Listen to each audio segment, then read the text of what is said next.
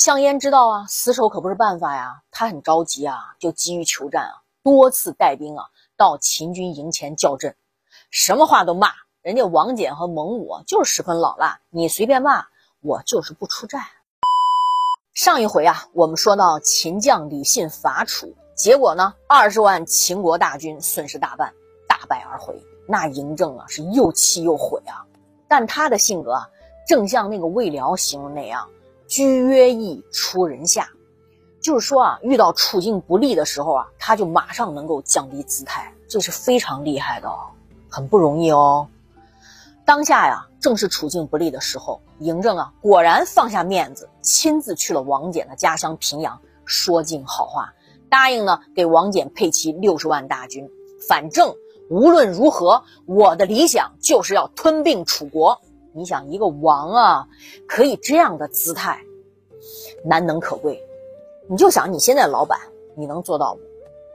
心中有大愿呀，所以啊，他什么样的委屈，什么样的苦，哎，不管是低头啊、没脸呀，我觉得别人的言语攻击啊，其实他都不会在意，因为他心里那个目标就像明灯一样啊，他每天都清清楚楚的记着，纯粹是毫无杂念。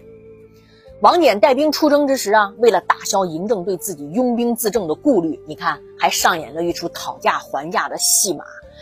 就轮番啊，派人向嬴政讨要赏赐，为自己啊成功的打造了一个胸无大志的人设。我上集也说啊，你的人设是什么呢？那他就由这个人设呢，赢得了嬴政的信任。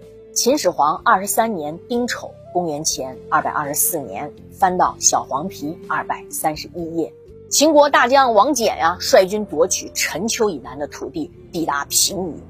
当时呢，楚国听秦国派出王翦来灭楚的消息后啊，就紧急动员了全国所有的武装力量，预备抗击秦军。而王翦呢，面对楚国的严防死守，他没有立即选择进攻，而是下令秦军坚壁而守，不准出战。这是为什么呢？是王翦看到楚国的斗争决心害怕了吗？当然不是。要知道，打仗就是打后勤。当时秦国国力强盛啊，那兵器粮食都非常的丰盈。那楚国呢，他就很衰微啊。多年来啊，他都被秦国蚕食。若真打消耗战，楚军的后勤补给根本跟不上。项燕知道啊，死守可不是办法呀，他很着急啊，就急于求战啊，多次带兵啊到秦军营前叫阵，什么话都骂。人家王翦和蒙武就是十分老辣，你随便骂，我就是不出战。哎。王翦这一招啊，就是三十六计的以逸待劳。使出这一招的原因，是因为啊，他就认为啊，楚国虽然被削弱了，但瘦死的骆驼比马大呀，实力仍旧不可小视。楚国当时还有一位杰出的将领项燕呐，西楚霸王项羽的祖父啊。因此，虽然是拥有秦国大军六十万人，面对准备充足、士气高昂的楚国，王翦就采取避其锋芒。坚壁固守的策略，以求呢达到挫敌锐气的目标。楚军日渐疲惫，粮草严重不足，很多士兵都开始饿肚子了。项燕也无力支撑，那秦军啊就是天天待在防守工事里就不出门。王翦人家更是安闲，每天还沐浴，哎杀牛宰羊，那和士兵们同吃同住同饮。你想秦军啊就这么好吃好喝都憋了一年了。攻伐之心，那早都按耐不住了。无论楚军如何挑衅，那秦军就是高挂免战牌，不出战。又过了一段时间啊，王翦就询问军中啊，最近都在组织什么活动啊？有人就回报说，将军，官兵们经常比赛投石头，一个比一个投得远，已经超过军中规定的距离了。王翦判断呀，时候到了。秦军的士气啊，已经高涨到可以为进攻做准备了。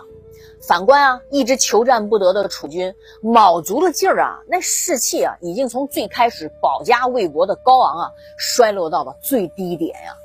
认定啊，秦军暂时是不会出战的，楚军主将就开始下令啊，让部队后撤。王翦立刻抓住这个战机啊，出动秦军精锐的骑兵做先锋，大部队紧跟其后，全速追击。秦国将士啊，如饿狼般啊向楚军杀来。尽管项燕勇猛，可呢那失去士气又毫无斗志的楚军啊，就打得一溃千里。楚军啊，勉强抵挡了一阵子，就被秦军在齐南，就是安徽宿县东南一举歼灭。公元前二百二十三年，项燕兵败，留下遗言：“楚虽三户，亡秦必楚。”自刎而死。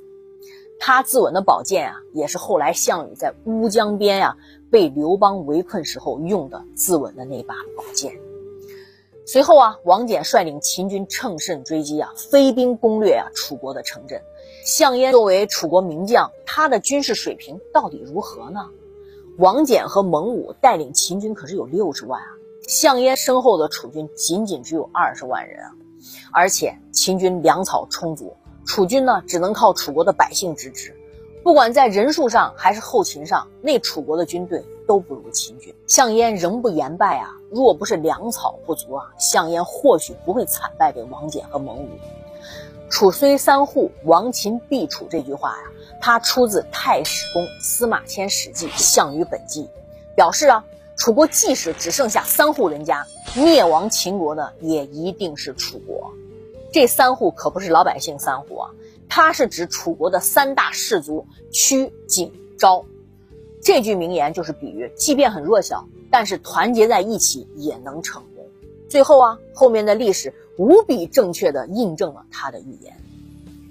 秦始皇二十四年戊寅，公元前二百二十三年，王翦和蒙武一道俘虏了楚王，复楚，昌平君战死。《资治通鉴》对这段历史的总体印象，基本就是记载了这样的一个非常浅显的轮廓。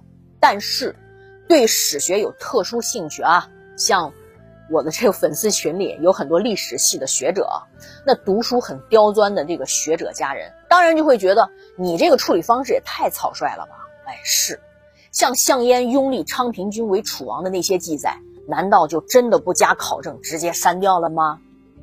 李开元先生啊。正是从史料当中的这些矛盾出发，又重新架构了历史，写了一本书叫《秦迷》。